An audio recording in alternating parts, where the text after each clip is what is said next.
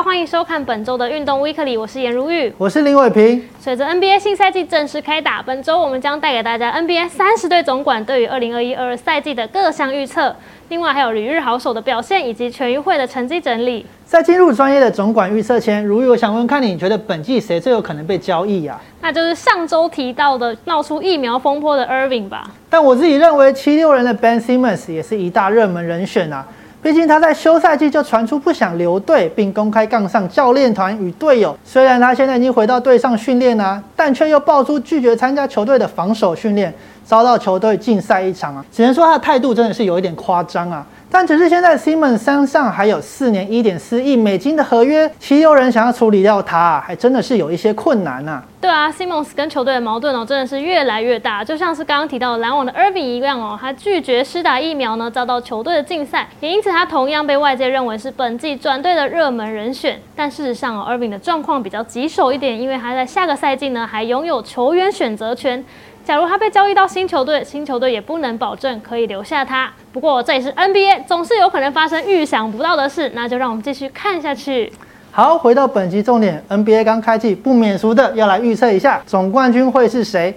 根据 NBA 三十支球队总管的调查报告，有高达七十二 percent 的选票认为篮网将在本季夺冠，而排在第二和第三的分别是湖人和公路。那上个赛季呢，篮网是组成了 KD、Harden 跟 Irving 三个巨头，本来就有机会哦冲击总冠军。但是随着 Harden 跟 Irving 纷纷伤退，才在季后赛第二轮败给公路。如今新赛季到来哦，篮网三巨头阵容不变的情况下，照理说正常人都会看好布鲁克林能够拿冠。没错，但现在爆发 Irving 事件后，也让他们的夺冠之路蒙上一层阴影。除了篮网之外，相信很多人也相当期待新赛季的湖人队。除了詹皇和 Davis 外，还找来了甜瓜和魏少助拳。尽管团队年龄高达三十一点五岁，为全联盟最高，但仍被外界看好能够夺冠。那至于寻求卫冕的公路呢，在以字母哥安代托昆坡为主轴的阵容变化不大的情况下，也被联盟 GM 是看好有机会夺冠。至于年度最有价值球员 MVP 的预测呢，篮网的独任头是被认为最有机会获奖。是，另外还有独行侠的 Doncic、公路的字母哥、七六人的 MB、篮网的 Harden，还有勇士的 Curry 都在这份榜单上。但除了 Doncic 和 MB 之外，其余的四个人都已经拿过 MVP 了。那这边就一定要谈谈哦，被誉为金童的 d u n c i c 虽然才二十二岁哦，不过打法已经相当超龄，只花了短短三个赛季呢，就晋升联盟至星之龄。如果他在本季有能够带领独行侠更加突破，那同样有很大的机会可以问鼎 MVP。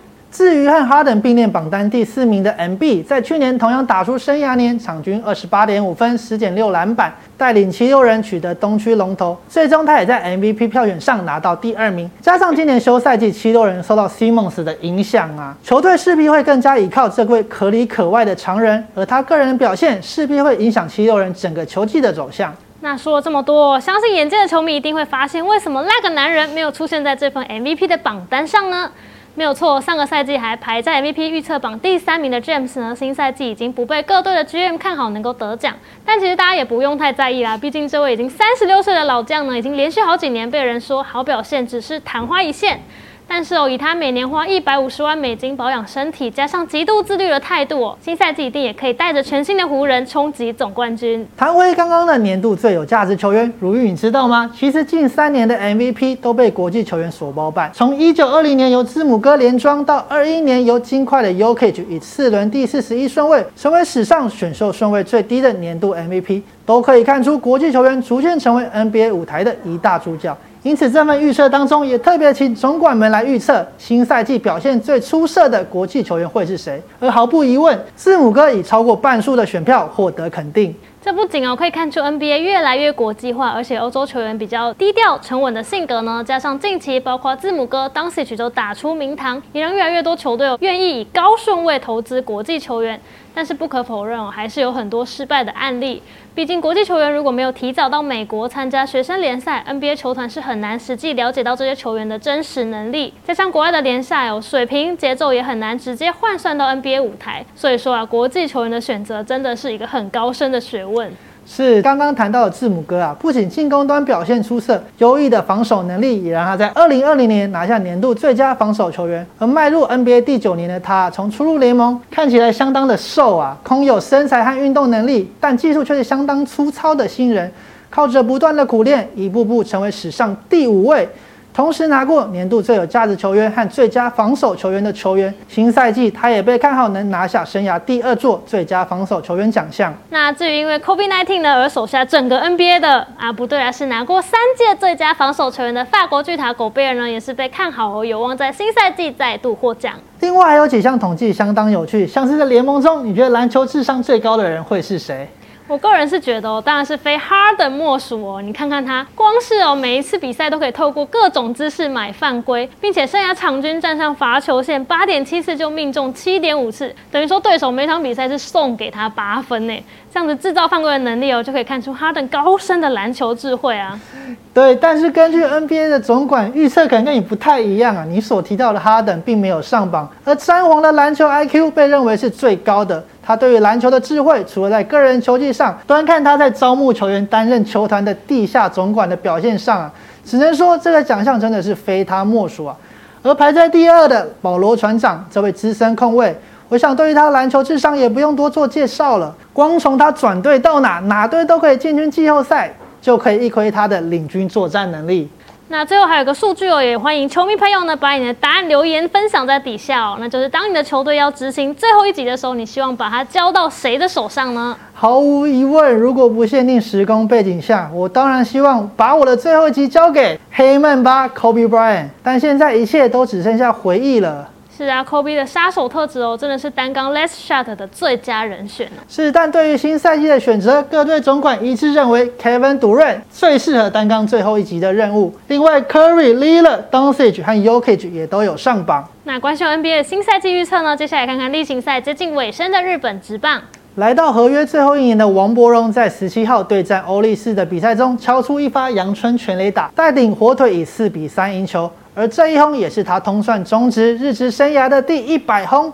此外，他也追上队友近藤健介，以九轰必练本季的火腿全垒打王。那王柏荣在二零一八年呢，透过入闸制度跟火腿签下三年总额四百万美元的合约，今年是他的合约年了，而且他也在适应日职两年后，本季是表现突飞猛进，尤其是长打爆发哦，本季至今不止全垒打数加起来哦，比前两年都还要多，十七支二垒安打也是写下日职生涯的新高。那乐天总教练曾豪志就认为，明年的火腿要跟大王续约不是不可能哦。